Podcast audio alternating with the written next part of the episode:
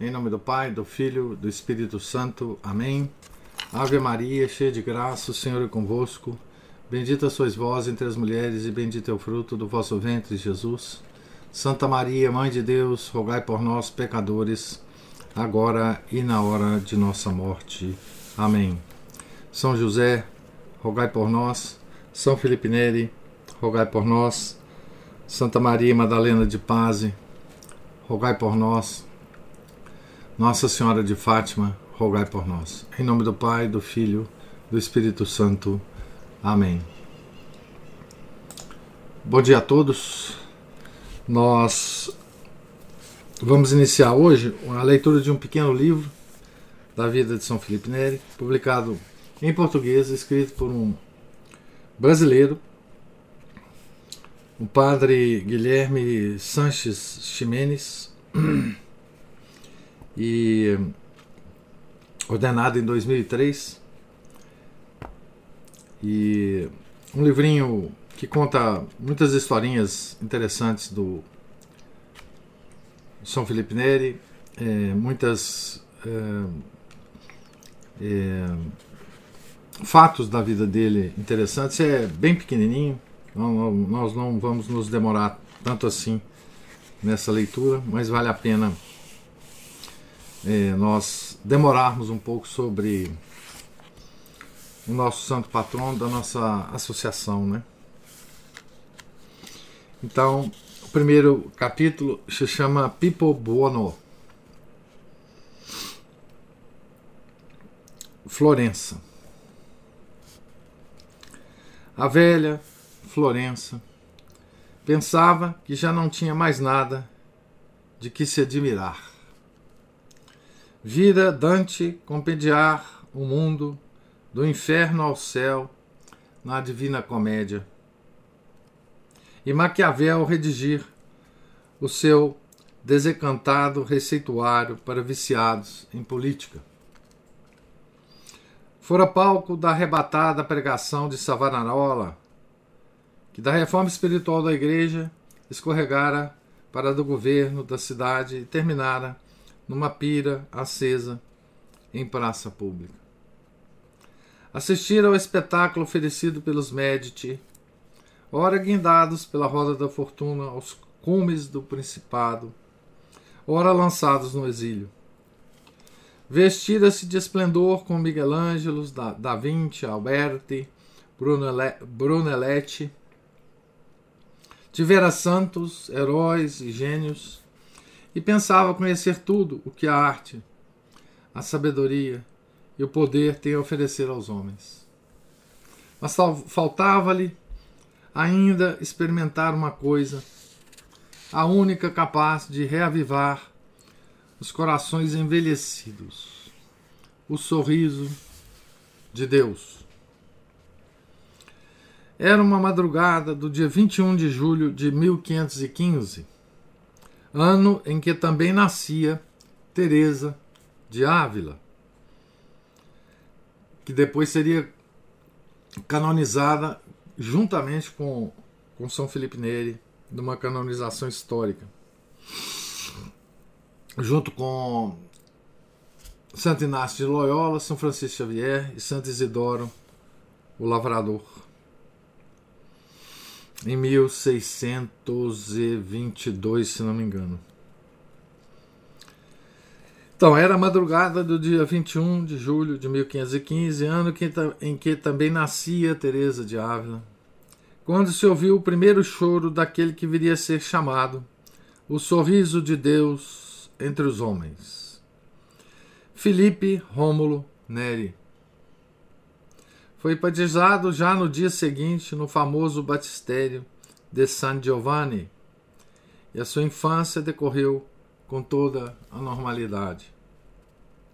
Nada fazia pressentir que o sorriso, o sorridente filho de Francisco Neri e Lucrécia de Matiano seria uma das grandes figuras da reforma da Igreja e um dos santos de personalidade mais marcante em toda a sua história, história da igreja. Né? Junto com as suas duas irmãs mais velhas, Catarina e Elisabetta. Foi educado num ambiente familiar de classe média modesta, com poucos meios, mas impregnado de sincera piedade cristã. Como acontece em todas as vidas, as dificuldades e tristezas vieram também bater à porta dos Neri. Felipe experimentaria, experimentaria essa realidade ainda criança. Quando tinha apenas cinco anos, faleceram sua mãe e seu irmão mais novo, Antônio, nascido havia uns poucos meses. Não sabemos quase nada sobre Lucrécia, mas algo do seu amor permaneceu indelével em Filipe.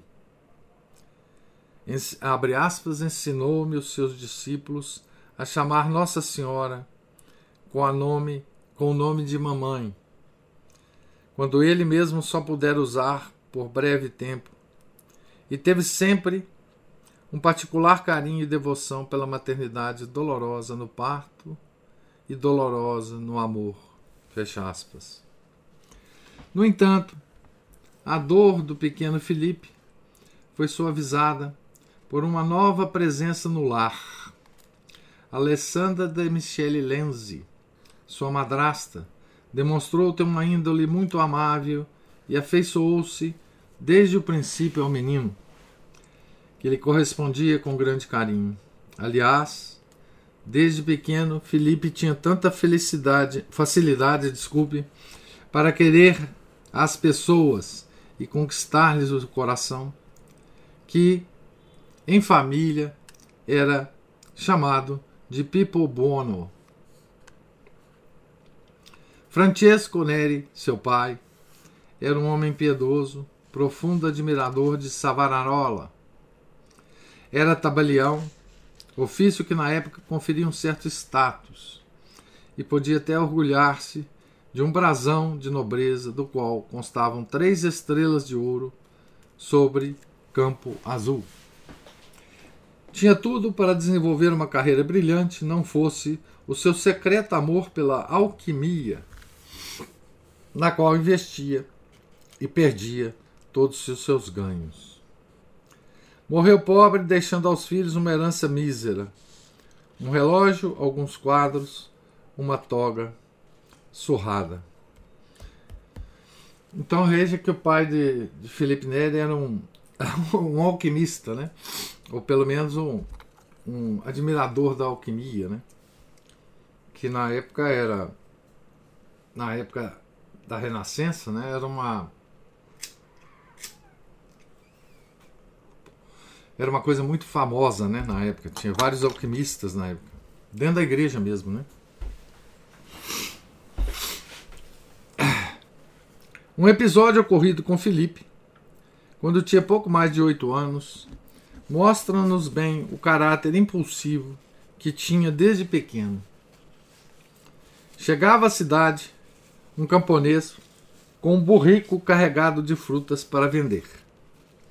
O garoto vivo e impetuoso como era, pulou sobre o animal e esporeou-o com os calcanhares, mas a cavalgadura desequilibrou-se uns poucos passos adiante e menino, burro, e toda a mercadoria se precipitaram para dentro de uma adega, uma adega.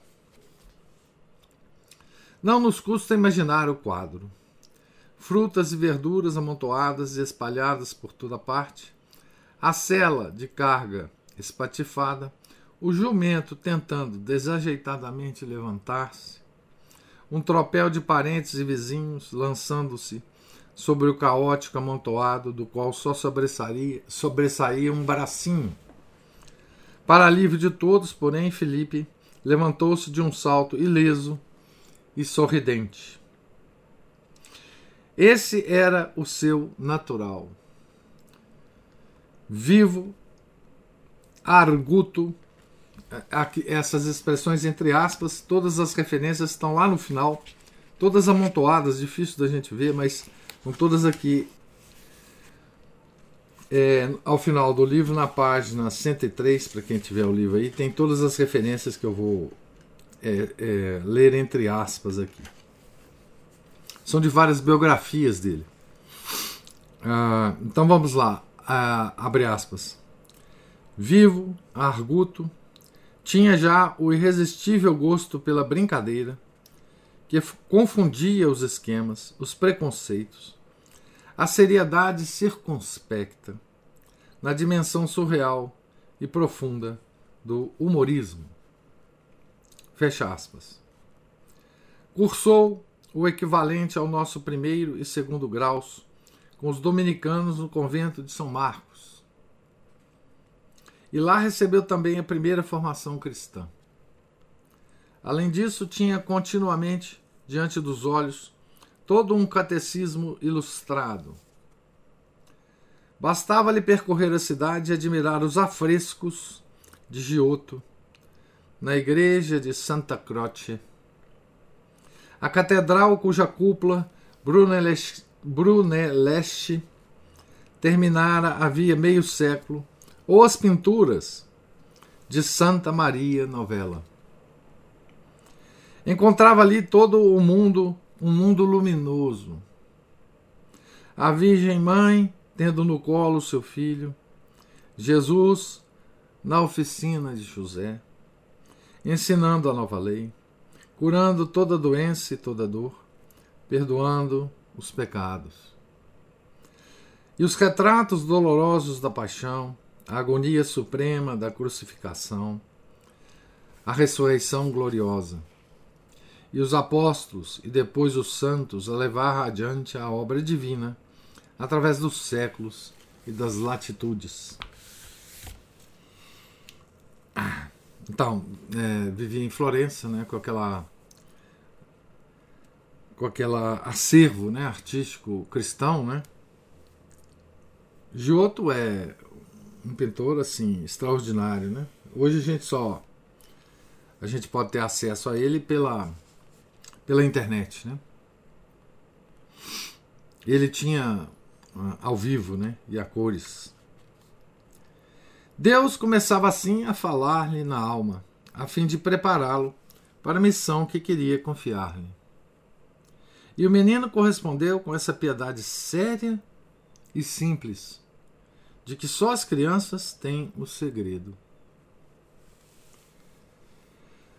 Em 1527, tinha 12 anos. Os exércitos do imperador, é, quando tinha 12 anos, é 1527, é então é, 10 anos depois daquela primeira revolta de Lutero, né? 1517, 1527, né? Quando tinha 12 anos, os exércitos do imperador Carlos V marchando para o sul a caminho de Roma, aproximaram-se de Florença. A população aterrorizada, prevendo já uma invasão seguida de matanças e saques, refugiou-se nas igrejas implorando a Deus que a cidade fosse poupada. Quando se soube que os exércitos tinham passado ao largo, a multidão fervilhou de alegria. Baldolino, famoso pregador da época, incitou o povo a expressar sua gratidão gritando: Viva Cristo! E por fim proclamou-se uma república, da qual somente Cristo seria o rei. Pouco tempo depois, numa dessas reviravoltas que constituíam o pão cotidiano das cidades italianas, os Médici voltaram com forças novas sitiaram a cidade e acabaram por retomá-la em 1532. No melhor estilo de Maquiavel, abre aspas, se for preciso reprimir, que a repressão seja rápida, intensa e terrível, fecha aspas, puseram-se imediatamente a perseguir todos os seus inimigos reais ou imaginários. Os antigos simpatizantes de Savonarola e, em geral, todos os amigos das liberdades republicanas contavam-se na, na categoria dos traidores. E a ela pertencia também o pai de Filipe, embora a avançada idade e a pobreza das condições em que vivia lhe garantisse certa imunidade. Foi nessa época que Filipe, junto com muitos dos seus compatriotas, deixou a cidade. Queria a família pô-lo a salvo dos furores do tirano? Ou simplesmente permitir-lhe fazer os seus estudos num ambiente mais sereno? Não o sabemos. O que sabemos é que, por volta dos 18 anos de idade, o rapaz se mudou para San Germano, localidade situada a meio caminho entre Roma e Nápoles, onde o Zio Rômulo, primeiro Zio Rômulo, primo de seu pai, era um abastado comerciante. Então, 18 anos já Felipe tinha, né? Já era uma alma escolhida, obviamente. Depois nós vamos saber alguns detalhes sobre isso.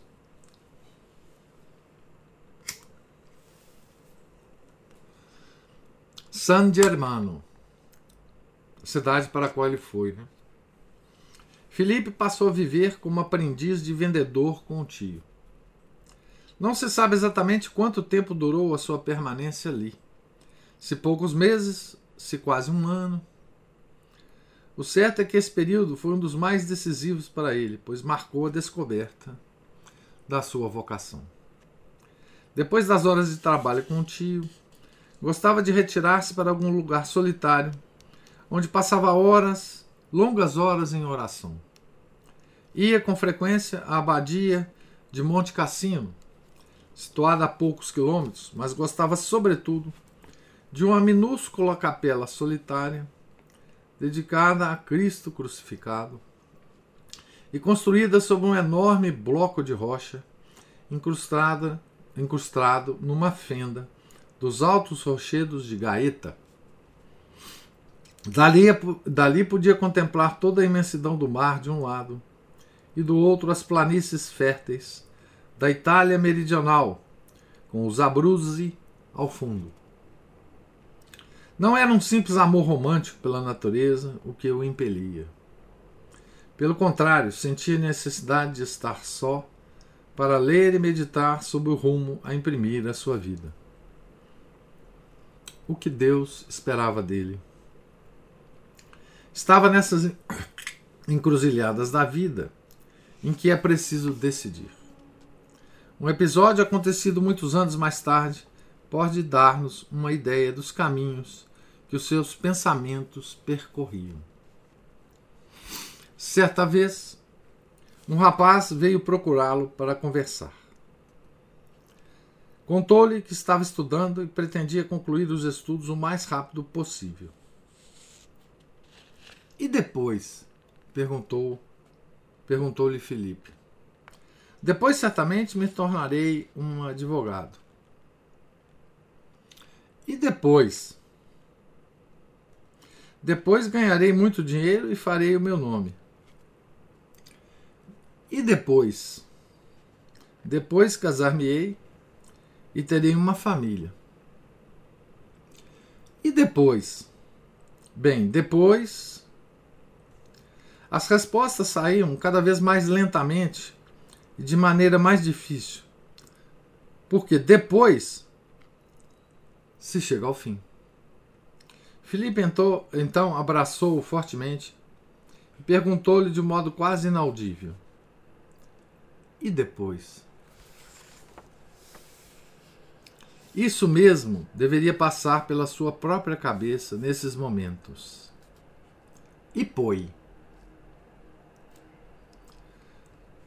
Então, esse, esse episódio se passou muito tempo depois, né?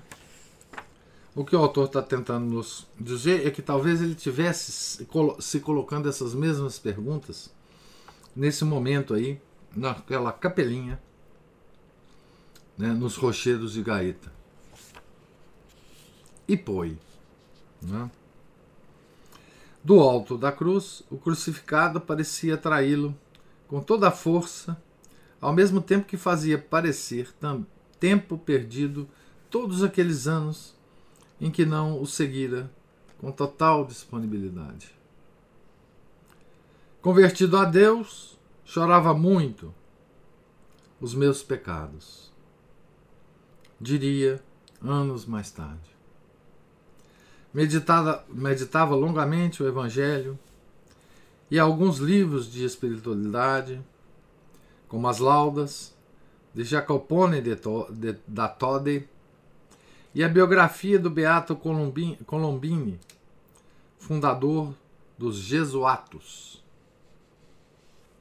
E ali, na vida do Beato Colombini, encontrou três conselhos que lhe terão parecido a resposta clara às suas dúvidas.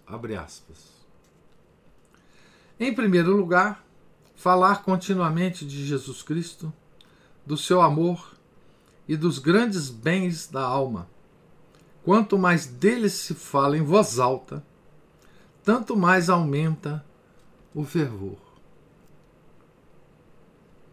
Em segundo lugar, dá mostras de bondade e amor a todas as criaturas, levar-lhes alegria e alimentar, e alimentar por elas um amor ilimitado. Em terceiro lugar, submeter-se a grandes mortificações que, libertando-nos de nós mesmos, nos tornem livres. Fecha aspas. Então, isso tudo está valendo na vida do Beato Colombini. Eram resumidas numa casca de nós, como dizem os americanos, as grandes linhas do programa que Felipe poria em prática ao longo de toda a sua vida. Certo dia, na solidão da capela de Gaeta, cristalizou-se nele, com transparente nitidez, a decisão de, permanecendo leigo, seguir Cristo e entregar-lhe toda a vida. Era uma entrega que nada tinha de teórico, pois se o jovem não possuía um centavo a que pudesse chamar seu, estava destinado a herdar todos os negócios do tio. Do tio rico, né? Num ato simbólico, duro, mas expressivo, rasgou a árvore genealógica que o pai lhe tinha presenteado. Não queria que nenhum amor diferente do amor a Cristo o atasse. Ele que sempre se mostrara obedientíssimo, não prestou a menor atenção aos insistentes rogos dos tios para adiar e reconsiderar, abre aspas, essa atitude precipitada, fecha aspas, e partiu resoluto para nunca mais voltar em direção à cidade eterna. Então aqui é o começo da vida de São Felipe, né? Nós terminamos o capítulo sobre esse início de vida e é interessante observar o seguinte: é, ainda bem que não tinha internet, né, naquela época, porque assim o mundo ele estava pegando fogo, como diz, é, como se diz por aí, né? nessa época em que ele estava rezando lá na, naquela capela, é, era o início da, da Revolução de Lutero, né? Ah, muita coisa estava acontecendo na igreja, é? muitos santos é, que ele depois vai conhecer estavam começando a sua vida também, né? A sua vida inspirada, né? E, e ele estava se resolvendo né, com Deus o, o seu destino. Né? Talvez se perguntando, e depois, e depois, e depois. E, e fazendo as suas escolhas. Né? É, teve uma. Não sei se isso foi uma. Uma verdadeira. Um verdadeiro problema para ele. Ele tinha aqui há 18 anos, né? É, ele ia receber uma fortuna grande dos tios, né? E ele simplesmente é, é, desconheceu isso, né? porque aí, a, enfim, a graça de Deus já estava agindo nele, né? E ele foi para Roma, né? Ele já estava próximo de Roma, né? Foi para Roma como? É, simplesmente foi, né? Sem, sem nenhuma preocupação com dinheiro, né? Ou com qualquer outra coisa. Tá certo? Então vamos ver como que Roma, como que ele encontrou Roma. Só mais umas pagininhas aqui. Roma. O capítulo chama O Franco Atirador. Como estava a capital italiana quando lá chegou o jovem Florentino? Então veja a descrição aqui, nos dá uh, um pouco a, a situação da cidade eterna, né? Apenas seis anos antes, em 1527, os exércitos de Carlos V, vindos da Alemanha, tinham devastado a cidade dos papas. Então veja, então é,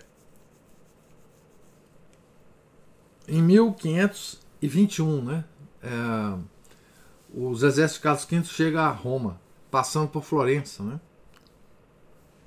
Ele estava lá em Florença quando isso aconteceu, né? Durante sete dias, assistiu-se a uma das páginas mais tristes da sua história, da história de Roma. Igrejas e conventos profanados, doentes atirados pelas janelas dos hospitais, prelados e bispos vendidos como escravos. O Papa Clemente VII, refugiado e praticamente feito prisioneiro no castelo de Sant'Angelo, etc, etc. Né? O saldo final dessa, dessa calamidade, acrescida ainda da peste que se espalhou pela cidade no verão seguinte, foi de aproximadamente 20 mil mortos, ou seja, quase a metade da população. A metade da população de Roma tinha morrido, né? Pela guerra e pela peste, né?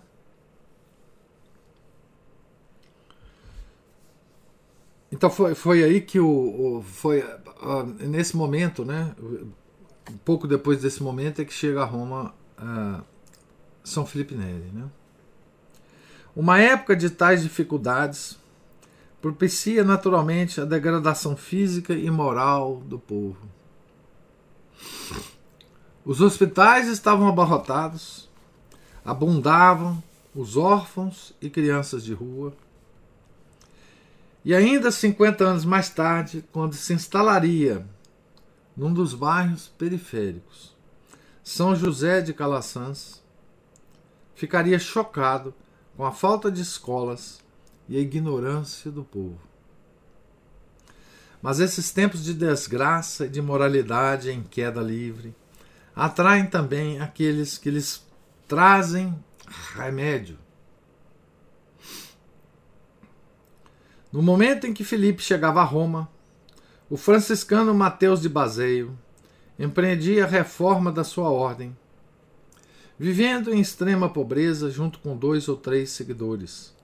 Era o núcleo dos futuros capuchinhos.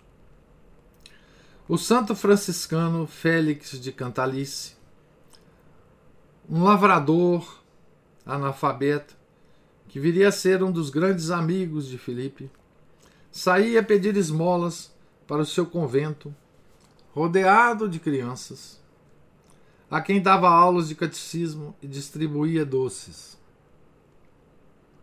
E pelas ruas da urbe pululavam inúmeros outros pregadores da caridade e da reforma dos costumes.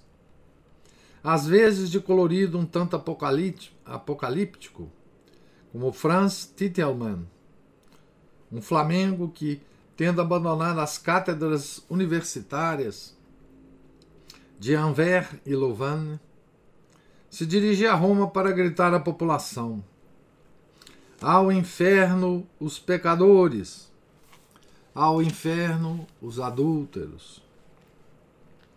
Mas que era de uma caridade extrema para com os incuráveis que apodreciam nos hospitais. Chegando a Roma, Filipe foi morar na casa de um conterrâneo seu, chamado Galeotto del Catia. Então, antes disso, né, dá para imaginar a catástrofe de Roma pela essa descrição simples aqui, né, do autor. É... Então, é... imagina, né, que é, esses hospitais eram de fato é, deviam ser horríveis, né, por causa da, inclusive por causa do, do do avanço da medicina, que na época ainda é, faltava muita coisa, né? É, as doenças eram praticamente todas incuráveis, né? Então as pessoas iam para o hospital quase que para morrer mesmo, né? É, e a degradação moral, né, que vem disso, não só da população em geral, mas da igreja, né? Tá certo? Isso foi uma coisa é, terrível, né?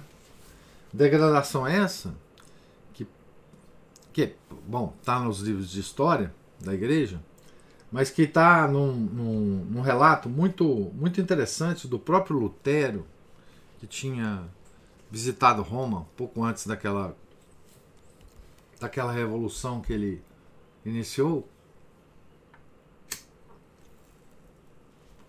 E, Lutero ficou preocupado com a degradação da igreja, né, dos prelados, dos cardeais, né, dos bispos. Né? Então realmente era uma coisa impressionante essa época em Roma. Né? E, bom, São Felipe estava no centro da coisa. Né?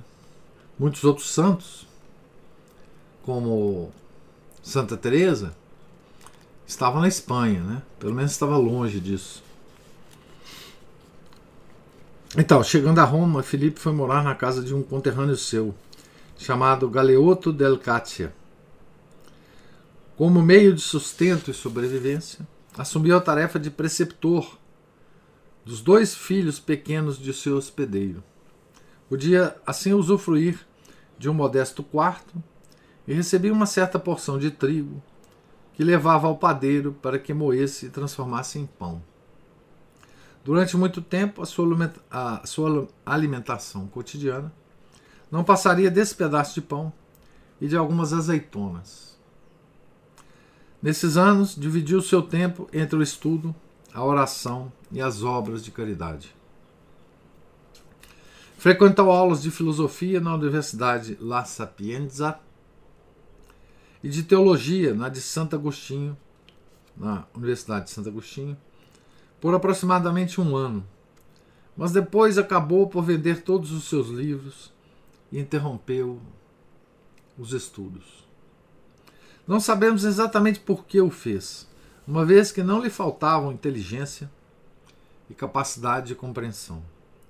Tanto assim que continuaria até o fim da vida a ler assiduamente as obras de Santo Tomás de Aquino, acabando por adquirir um saber equivalente ao dos maiores teólogos do seu tempo.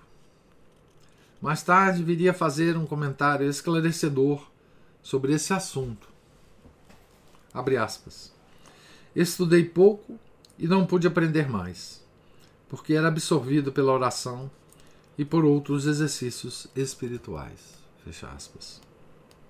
Com efeito, quando eu estudava na biblioteca dos agostinianos, Filipe deixava com muita frequência que o olhar se desviasse dos livros para pousar sobre um grande crucifixo que pendia da parede. E bastava isso para que se comovesse e chegasse às lágrimas, sem conseguir manter a atenção concentrada na leitura. Isso sempre foi é, uma, uma característica de São Felipe. Né? Ele não podia ver crucifixo. Né?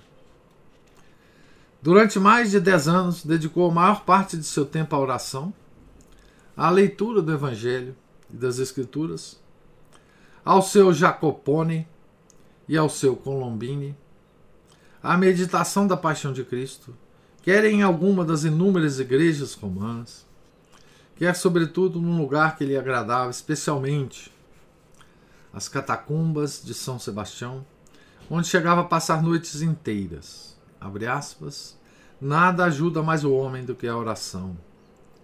Fecha aspas.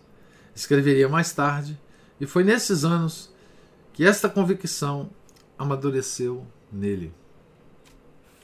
Também estabeleceu para si o costume de visitar as chamadas sete igrejas, as grandes basílicas da cristandade. Até hoje elas estão lá, né? E são as grandes basílicas da cristandade, né? Sete igrejas: São Pedro, São Paulo Extramuros, São Sebastião, São João de Latrão, Santa Cruz de Jerusalém, São Lourenço e Santa Maria Maior.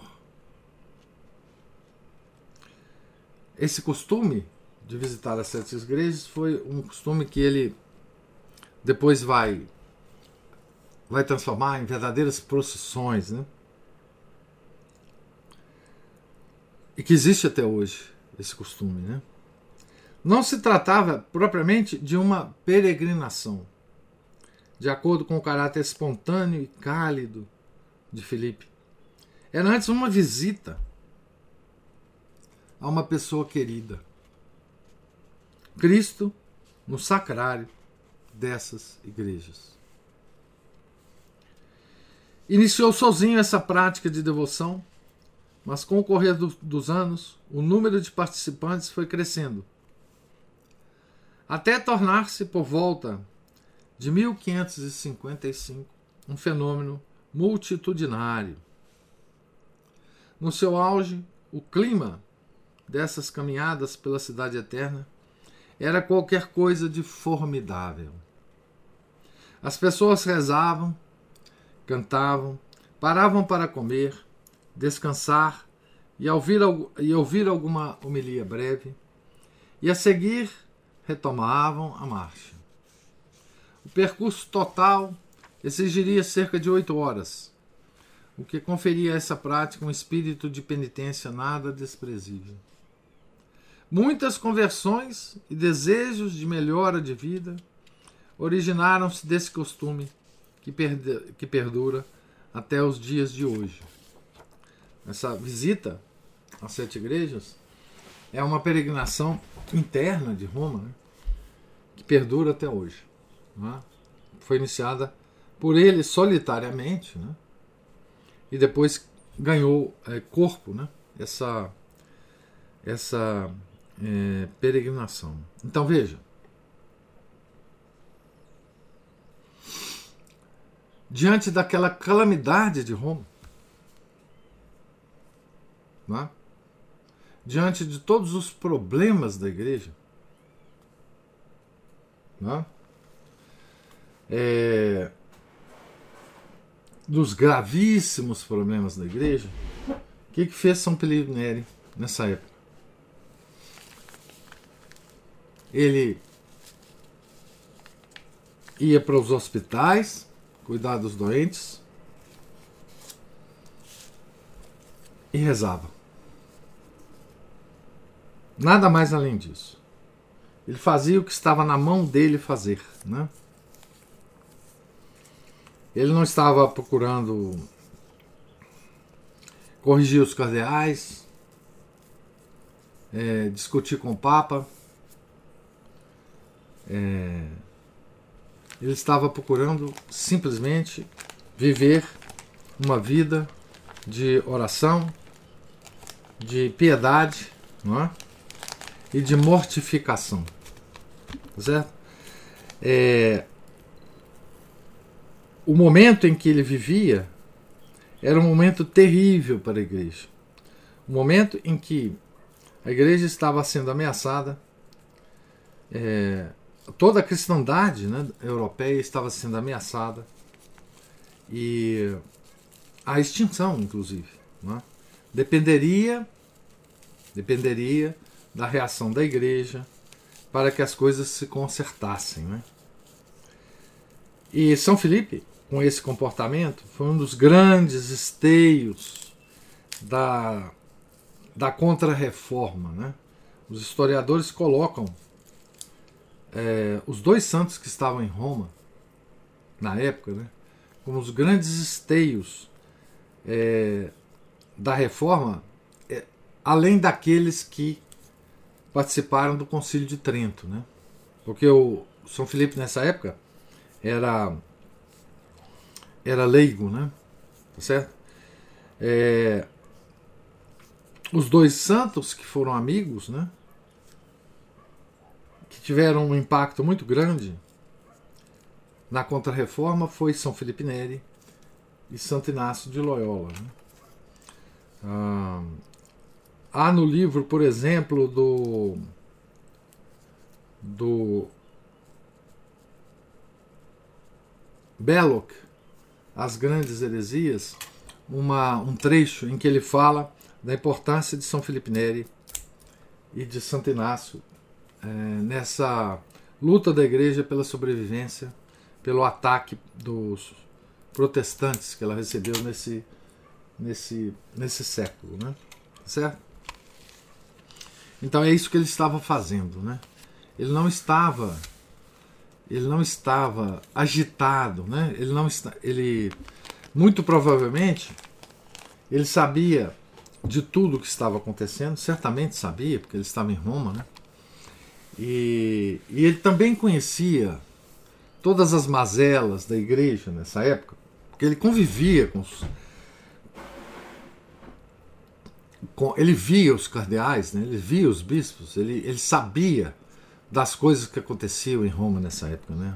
A devassidão dos cardeais, a riqueza enorme dos cardeais, as festas que eles davam nos seus palácios, né? A, enfim, o descuido pelas coisas é, sagradas, né? E ele estava fazendo o que ele podia na época, né? Tá certo? Então vou terminar por aqui. Eu estou na página aqui 18 do livrinho São Felipe Neri para deixar vocês também fazerem as observações sobre a leitura até aqui do nosso da vida do nosso santo padroeiro.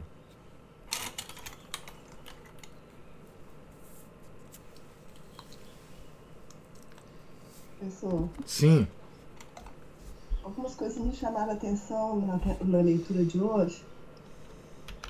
Primeiro, essa atitude de São Felipe Neri, contrária àquela do, daquele jovem no, no Evangelho, né? quando Jesus disse para ele deixar que ele já estava fazendo tudo certo, mas que ele precisava deixar né, as suas coisas. Sua fortuna, né? O jovem rico, né? Isso. Isso é uma coisa que sempre. que o São Felipe Neri teve aqui uma atitude exatamente contrária, né?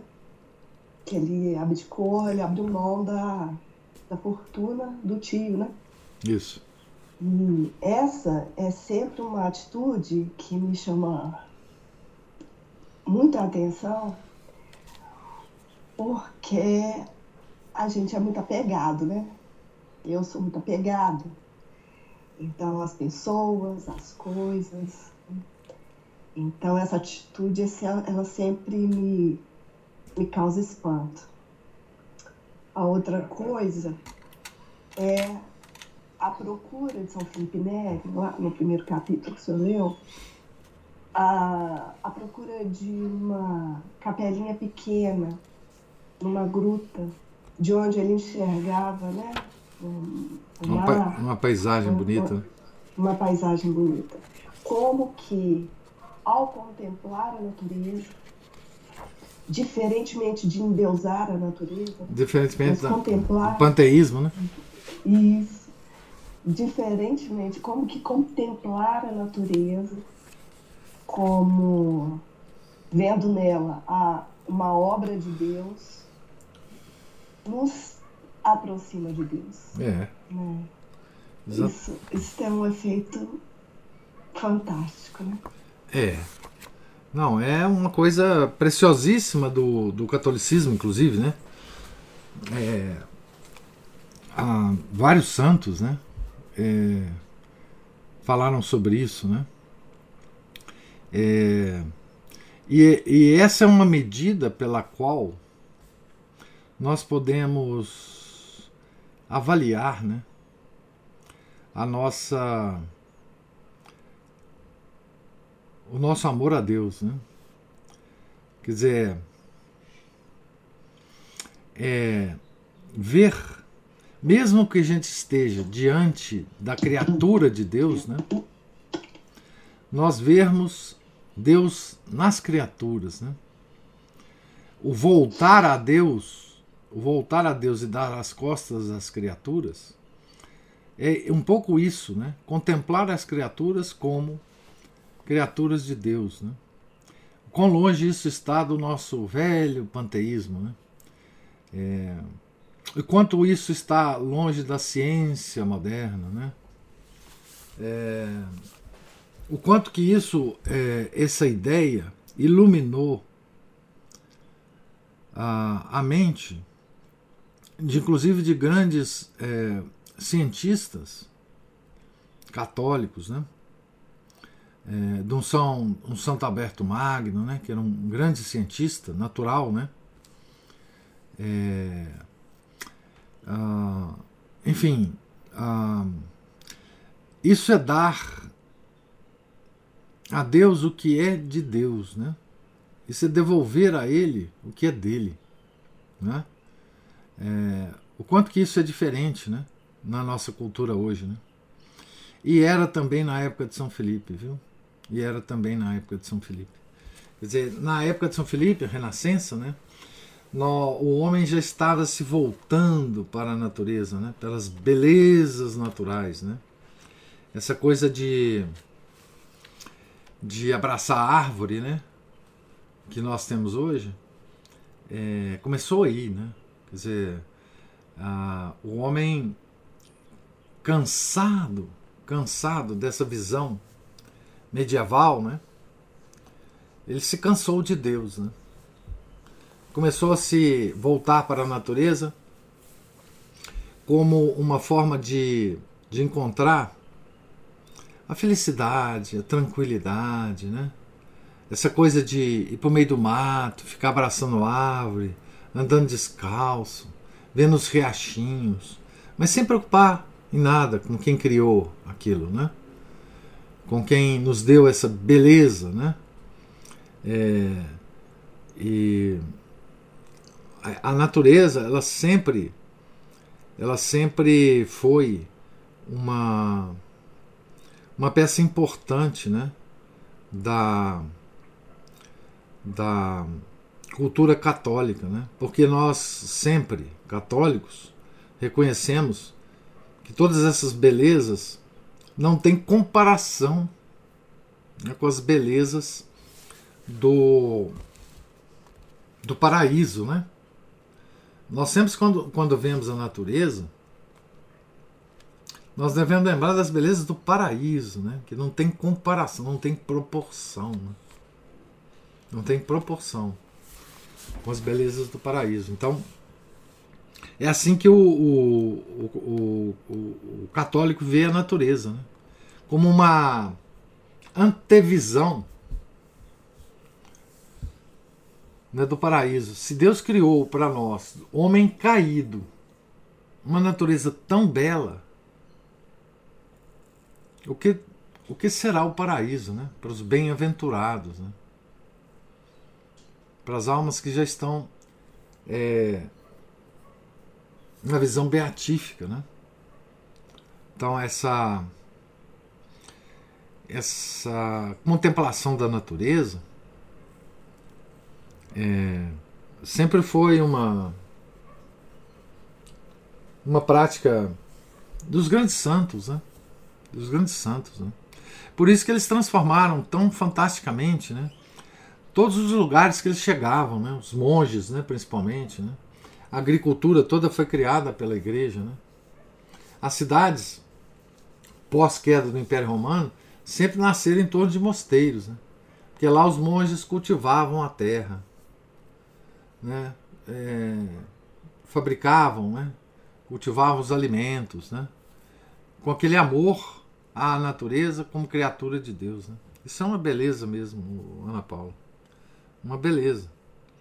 É, a, e, sempre agradecendo a Deus né, pela fartura, né, pela, por aquela coisa da, você plantar uma plantinha na terra né, e ela dar frutos. Né. Uma coisa mais extraordinária, um mistério incrível. Né? Aquela coisa crescendo e você podendo se alimentar daquilo. Né? Como que Deus é cuidadoso conosco. Né? É o único animal né? que planta, né? que cultiva a natureza é o homem, né? porque Deus deu esse poder para ele, né? no paraíso ainda. Né? Quando Deus deu o poder a Adão de dar nome às coisas, dar nome às coisas, é, esse poder é também o poder de fazer o cultivo né? da natureza. Né? de, enfim, uma coisa incrível, né? É...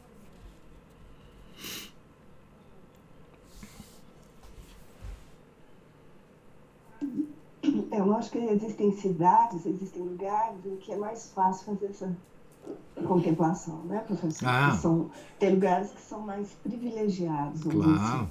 Mas a gente não deve é, perder a oportunidade de fazer o que a gente pode com o que a gente tem. Hum. Né? Que, é, sei, olhar para a nossa janela, né? É, um canteirinho que você tiver na sua casa. Isso.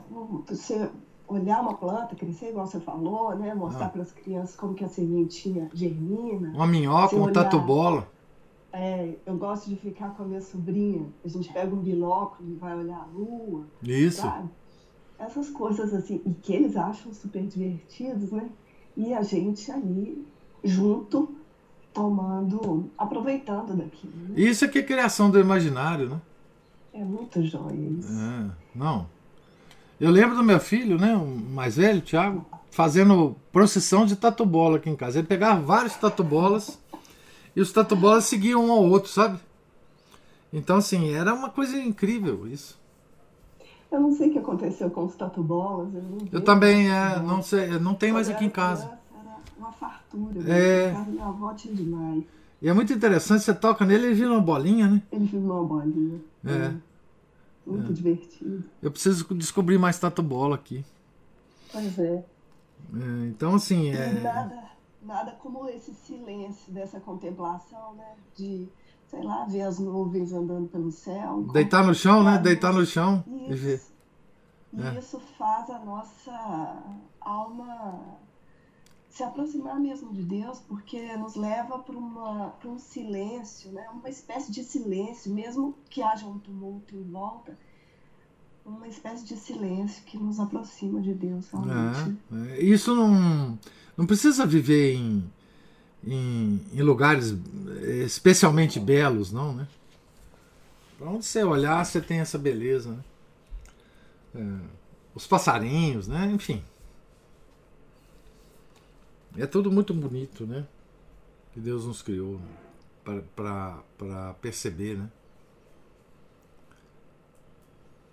E a outra coisa que me chamou a atenção foi o senhor falando né, que em 1517 foi, foi o ano da primeira revolta de Lutero. Aí né, a gente pensa que 1717 foi a maçonaria, 19, 1917 foi a Revolução Russa e aí a aparição de Nossa Senhora, né?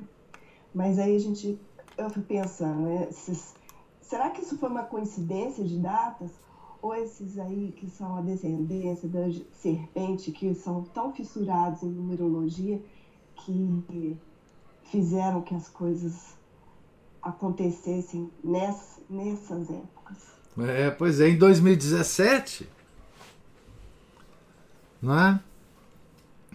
O Vaticano lançou um selo de homenagem aos 500 anos da reforma. A gente não pode nunca esquecer isso. Porque isso é uma coisa é, extraordinária também, né? Nós não podemos esquecer.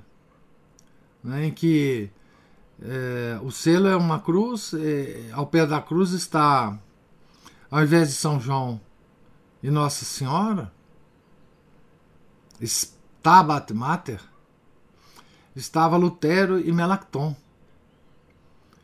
Né? O, o, o, grande ajudante de Lutero lá, o Melacton, é, astrólogo. O Melacton é que no, nos, nos brindou com com todas as frases de Lutero que ele falava, né, o Melacton anotava. E depois publicou, né?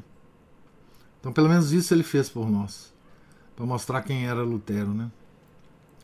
E então, ao pé da cruz, um selo do Vaticano tira São João e Nossa Mãe, que a gente viu os sofrimentos dela ao pé da cruz, né? Aliás, nós lemos um livro com esse título, né?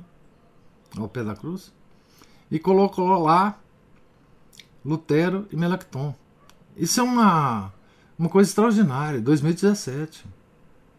Não podemos esquecer isso, não podemos esquecer. De fato, é... mas enfim, então, é... mas você veja o que que é... São, Filipe, São Felipe Neri era um, um grande se os escritos dele tivessem sobrevivido, provavelmente São Felipe Neri seria doutor da igreja. É porque ele queimou tudo, né? não sobreviveu nada. É, ele era um, um, um, intelecto privilegiado também, né?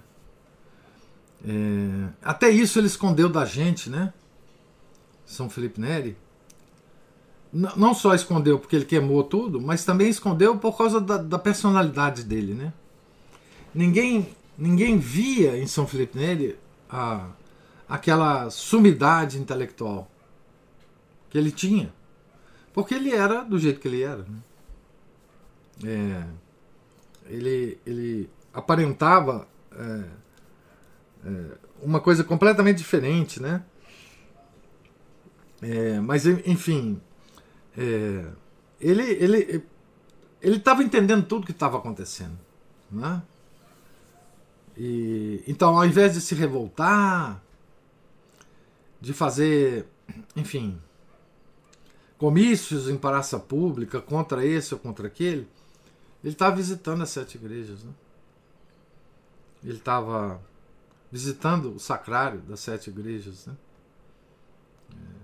Então, esse é um, o comportamento desse, desse santo nosso, né?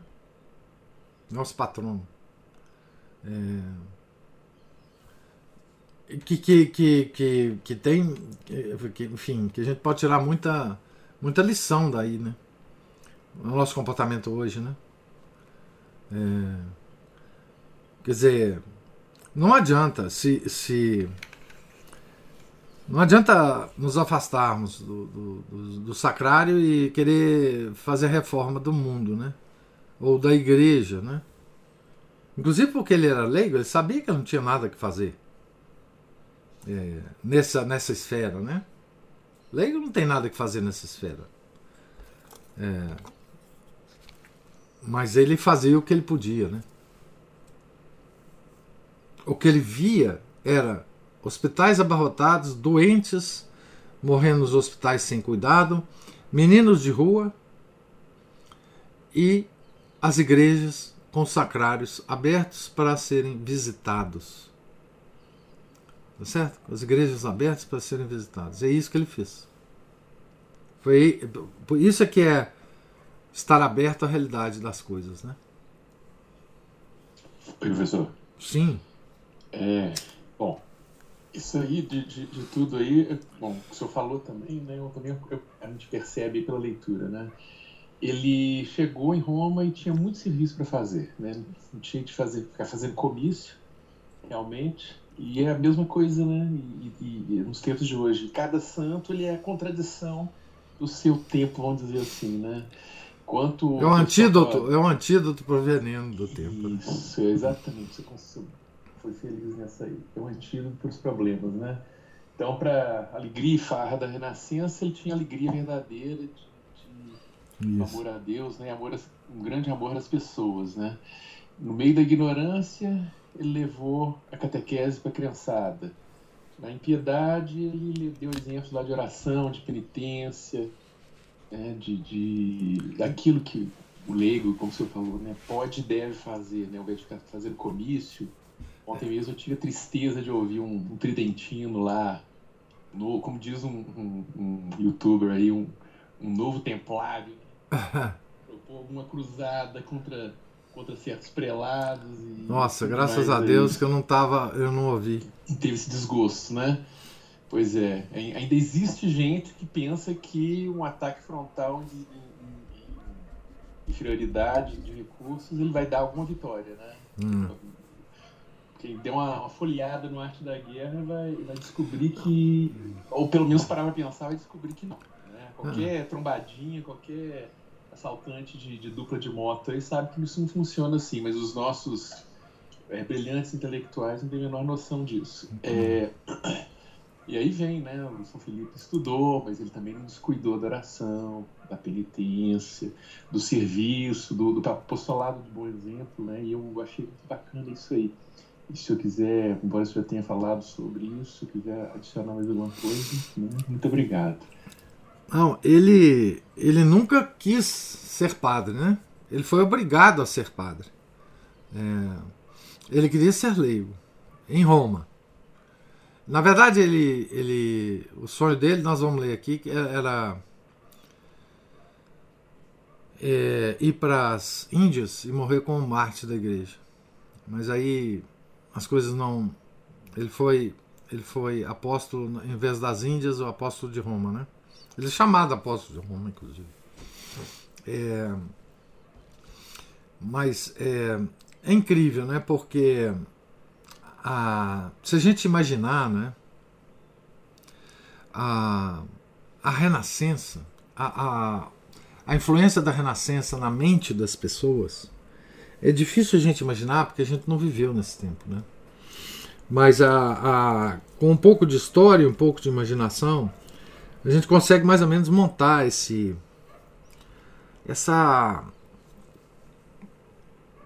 essa pressão que as pessoas sentiam nessa época, né?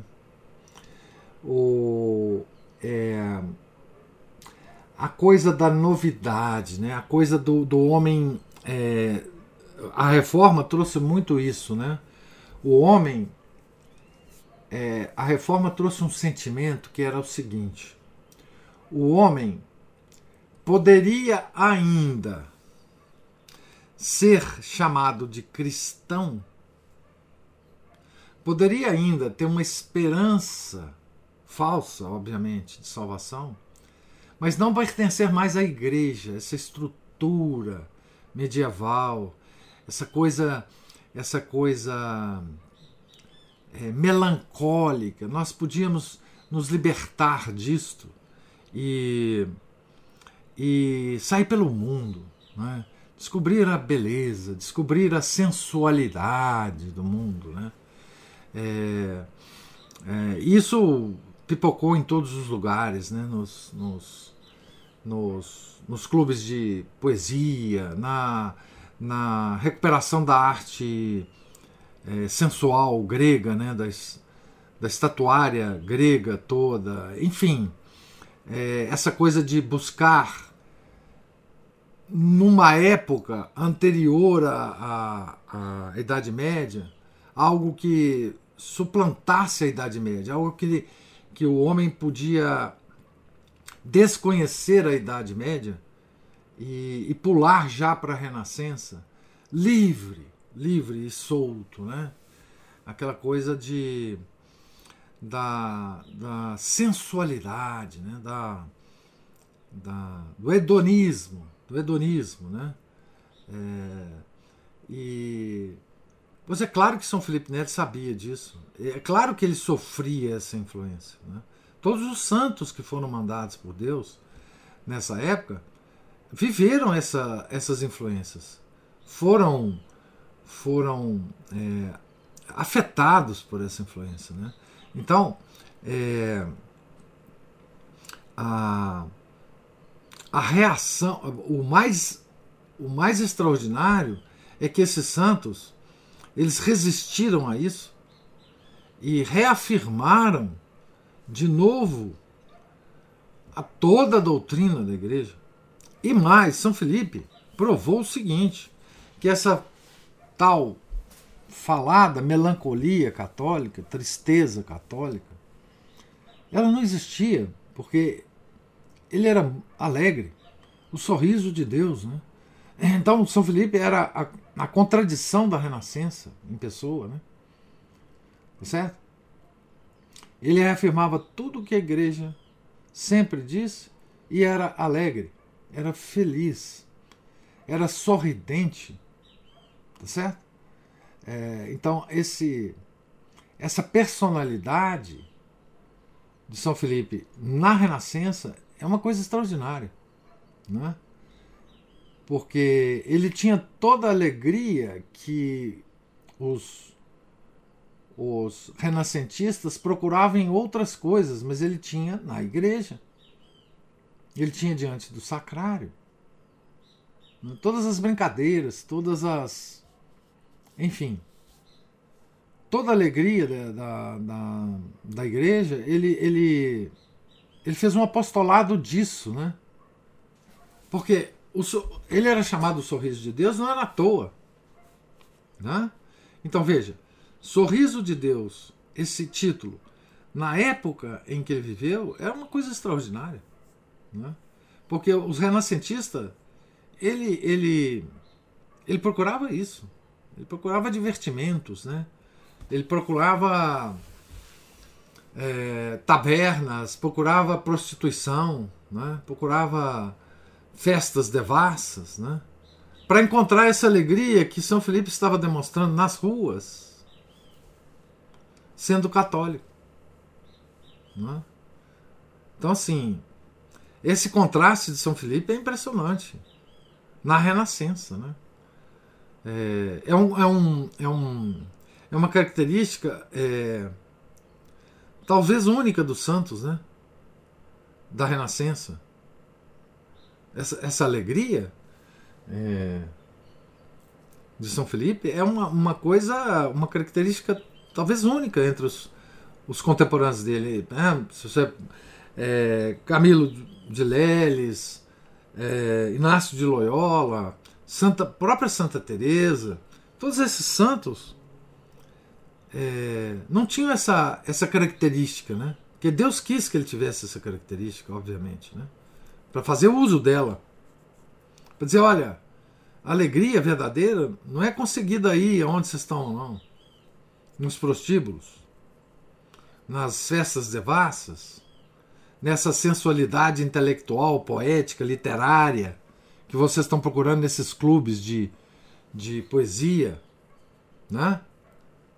É na igreja que vocês conseguem isso. Então isso aqui é uma é uma característica de São Felipe é,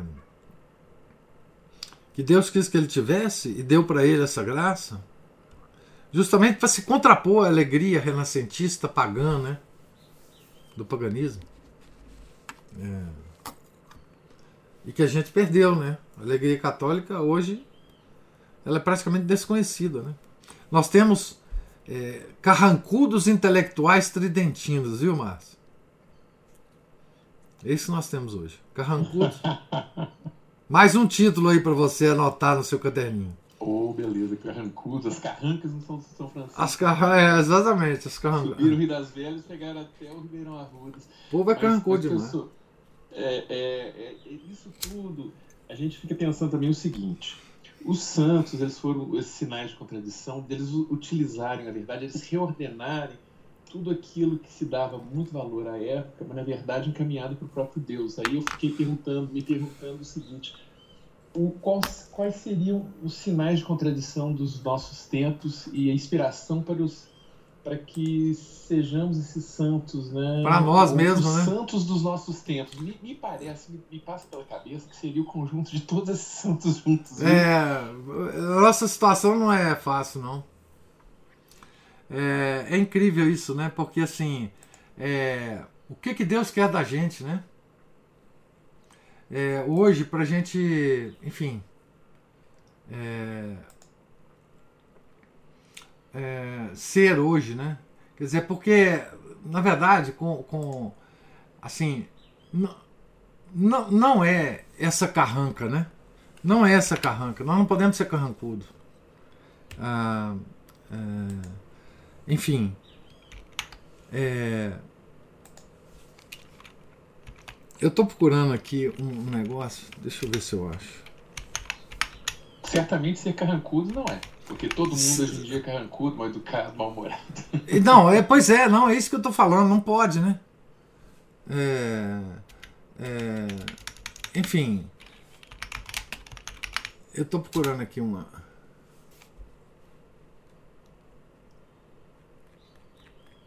É uma, uma citação, não vou, não vou achar, do, do, do, do, livro de São Tomás de Aquino, escrito pelo Chesterton, onde ele fala, ele fala exatamente isso, né? Como é que é a característica do santo para a época dele, né? É, mas assim, o é porque nós temos muito disso, né? Sabe o que que assim? Eu, eu acho que hoje tem uma, uma, uma ideia é, que é o seguinte: é, é uma ideia contrária à alegria católica, que é aquela coisa assim. É, você tem que, para ser santo, você tem que ser circunspecto, sério. Você não pode sorrir você não pode se descontrair em nenhum momento. Você tem que estar tenso todos, em todos os momentos. Né? É, essa tensão da santidade é uma coisa es, é esquisita isso, porque é, não que não tivesse havido santos assim, por, por temperamento. Né? Nós, nós vamos ver aqui um santo que que por incrível que pareça prejudicou muito São Felipe, que é o São Pio V. O São Pio V era carrancudo. Dizem que ninguém nunca ouvi, viu São Pio V sorrir. Tá é, mas é, no meio de, tanto, de, de, de, toda a galeria de nossos santos, pode haver um santo assim ou assado. Né? Mas é, essa, essa coisa de identificar a fé, a piedade cristã, como uma coisa carrancuda, é uma coisa que, que, que afasta as pessoas. E a prova é São Felipe Neri. Né? A prova é São Felipe Neri. É, a prova é São Francisco de Assis. Né? É, essa, essa tensão que as pessoas têm hoje para serem santos me parece que é uma coisa é, postiça, artificial. Quer dizer, eles se impõem essa figura para mostrar para os outros que eles são santos, sabe? Eles têm medo de qualquer deslize é, e que as pessoas vá, vá lá, vão lá e vão falar assim, tá vendo? Olha, ele não foi tão assim sério nesta ou naquela situação, etc, etc, sabe? Eu acho que essa é uma questão de é, mostrar para as pessoas que você é, enfim, certo tipo de santo católico. É, mas isso não tem nada a ver com a doutrina da igreja. Nada a ver. Nada. É, porque nós temos que ser alegres, porque nós estamos dentro da igreja católica, que é a única forma da nossa salvação. A alegria, se não vier de outras coisas, tem que vir disso. Nós estamos no caminho da salvação. Nossa salvação não está assegurada. Mas se ela não estiver aqui, ela não estará em lugar nenhum. Então é aqui que nós temos que estar. Isso já é um motivo de alegria. Não? Professor, se, se os, os carrancudos tridentinos fossem menos carrancudos tridentinos, acho que é, hoje em dia a gente teria que ter a missa no Mineirão, que encher, viu? É. Porque espanta muita gente a cara feia desse pessoal. É, né? ué. É, ué. Exatamente. Exatamente. Esse pessoal é muito rígido. É... E eu tenho uma suspeita, sabe, Márcio? Que é o seguinte. Vou pegar o São Felipe Neri mesmo. São Felipe Neri era extremamente rígido com ele, nas suas mortificações, nos seus sacrifícios. E era extremamente amoroso com o próximo. Tá certo? Extremamente compreensivo com o próximo. Eu acho que as pessoas que são rígidas com as outras não são rígidas com elas. Suspeita. Eu, eu suspeito disso. Porque é apenas aparência, aquilo é apenas aquela carranca é apenas aparência. Apenas aparência. É... A mesma coisa São Francisco de Sales, né? Aquela doçura era com as pessoas, com ele ele era muito, muito rígido. Não tinha doçura nenhuma com ele. Com ele mesmo. Mas com as pessoas, sim. Né? Mesma coisa São Felipe Neto. Né? Então, é, eu de fato acho que, que existe uma espécie de, de é, nesses tridentinos aí carrancudos, uma espécie de demonstração externa do que ele não é internamente. Não é? Porque a pessoa que é que faz penitência, que faz mortificação da forma correta, ela não vai exigir de ninguém que faça a mesma coisa. De ninguém. Ela será compreensiva com as pessoas. Porque ela nota a fraqueza dela mesma. Nas próprias práticas de, de penitência dela. Por que, que ela vai exigir dos outros? É? Uma coisa que ela própria não tem, que ela tenta, mas não tem. É? Eu, eu, eu, eu tenho essa impressão, eu tenho essa suspeita.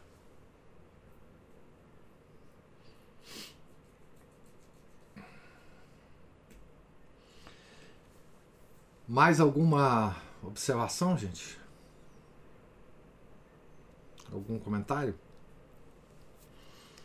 Então, amanhã, se Deus quiser, nós continuaremos aqui desse livrinho na página 18 dele, tá certo? Deus lhes pague a presença, a paciência, os comentários. Fiquem todos com Deus, tenham um santo dia. Em nome do Pai, do Filho e do Espírito Santo. Amém. Ave Maria, cheia de graça, o Senhor é convosco. Bendita sois vós entre as mulheres, e bendito é o fruto do vosso ventre, Jesus. Santa Maria, Mãe de Deus, rogai por nós, pecadores, agora e na hora de nossa morte. Amém.